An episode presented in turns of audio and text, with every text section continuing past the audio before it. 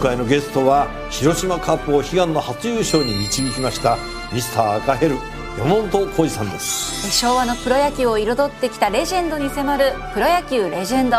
火曜夜10時今週は東京都医師会理事で幡ヶ谷にあります和江キッズクリニック院長の小児科医川上和江さんをお迎えしまして新型コロナやインフルエンザから子供を守るためにというテーマでお話を伺っております。え今日は小児の新型コロナワクチンについて伺ってまいります、まあ、昨日のお話の中でねコロナに対しての薬っていうのがいろいろ出てきてるけれども実は子供に処方できるものっていうのは今のところまだないんだというお話でした。そうするとやっぱこのワクチンということになってきますか？そうですね。ワクチンでかからないように予防する、あるいはかかってしまっても免疫を事前につけておくことで軽く済ませる、あとは最近海外から入ってくる論文読んでると、はい、子どもの後遺症っていうのも結構出てるんですね。でやはりワクチンをしておくことで後遺症の発生率も下げられるんじゃないかっていう文献が出てきてますのであの急性期を予防するから嫌な後遺症を予防するという意味両方あると思います。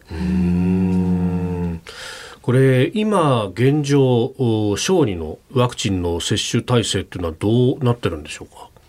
今接種できるのは、えー、っと生後6ヶ月から5歳未満のお子さんと、はい、それから5歳から11歳のお子さん、うん、で12歳以上が大人と同じワクチンっていう3つの種類になってます。うん、で子供に使えるワクチンはあのファイザー社のものしかないです。はいなるほど。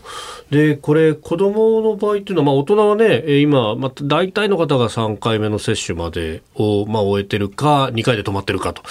いう感じの人が多いかと思うんですが、子供の場合ってどうですか？えっ、と、5歳から11歳が、スタートが2月末からでしたから、はい、今ちょうど3回目になってる時期ですね。で、乳幼児の方は、まだ10月24日から始まったところですので、はい、まさに今、初回をやっているという段階です。今現在、その接種率というのはいかがですか？5歳から11歳の方のデータは全国平均が278%です。2回接種まで済んでる方で278%っていうのが最新のデータになりますね。うんそうすると大体7割は1回も打ってないまだ打ってないです。うん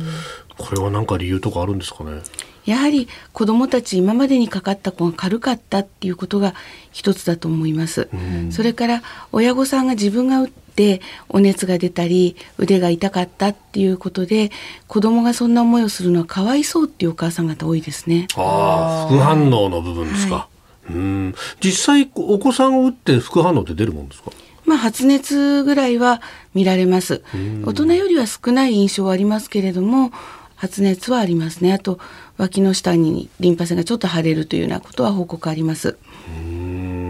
まあその親御さんの中にはねワクチンを子供に打つということ、まあ、副反応だとかも含めて安全性心配する人もいると思いますがこの辺はいかがですか？そうですね。安全性についてはやはりこう長期的には大丈夫なのかっていうことは聞かれます、ただこれに関してはメッセンジャー RNA タイプのワクチンというのの体に入ってからの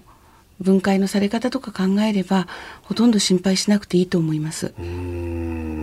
まあ何かね重大なものが起こるんじゃないかみたいなことが結構ネット上なんかで言われたりなんかしますけれどもね。そうですね今回のワクチンに限らず、はい、普段行っているようなワクチンでもそうですけれども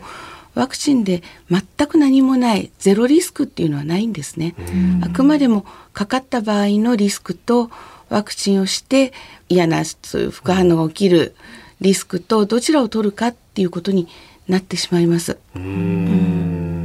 このまあワクチンの打つタイミングなんですがどういうタイミングがとかっていうのは何かありますか？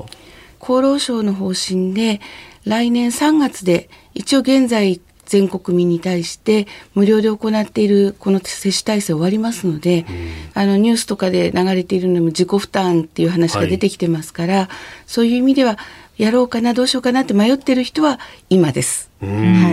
い